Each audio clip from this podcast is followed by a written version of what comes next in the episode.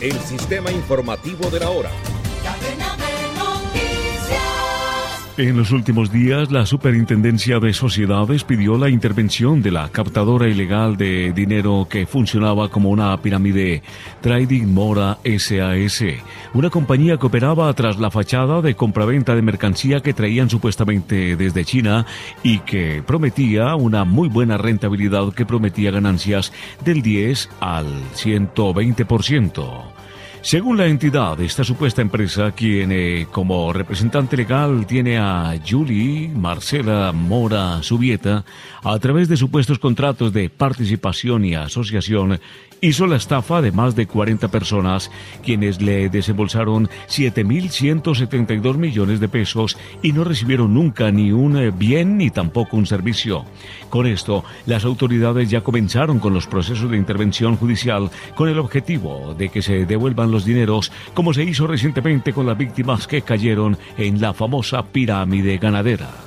En otro orden de la información, en la audiencia de medida de aseguramiento contra Nicolás Petro y Dai Vázquez, el fiscal Mario Burgos ha ido revelando los chats que comprueban la participación del hijo del presidente en el escándalo por la recepción de dineros y puestos en entidades públicas.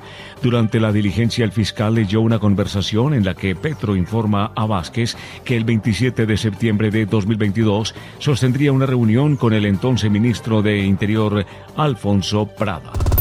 Descarga gratis la aplicación Red Radial.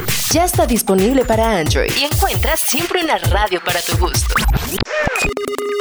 Y al cierre, mucha atención en medio de un recorrido de patrullaje que estaba realizando la Brigada 15 de la Séptima División del Ejército Nacional en un sector conocido como Peñas del Olvido en límites entre Santa Cecilia, Risaralda y Tadó en el Chocó, se encontraron un grupo de hombres armados que, al parecer, pertenecen al Ejército de Liberación Nacional ELN. Allí inició un intercambio de disparos. Los miembros del grupo insurgente huyeron hacia una zona boscosa cerca a la vía panamericana. Por varias horas estuvo cerrada esta carretera nacional con paso totalmente restringido entre Quibdó y Pereira y hasta el momento no se conoce de personas heridas. Este fue el sistema informativo de la hora.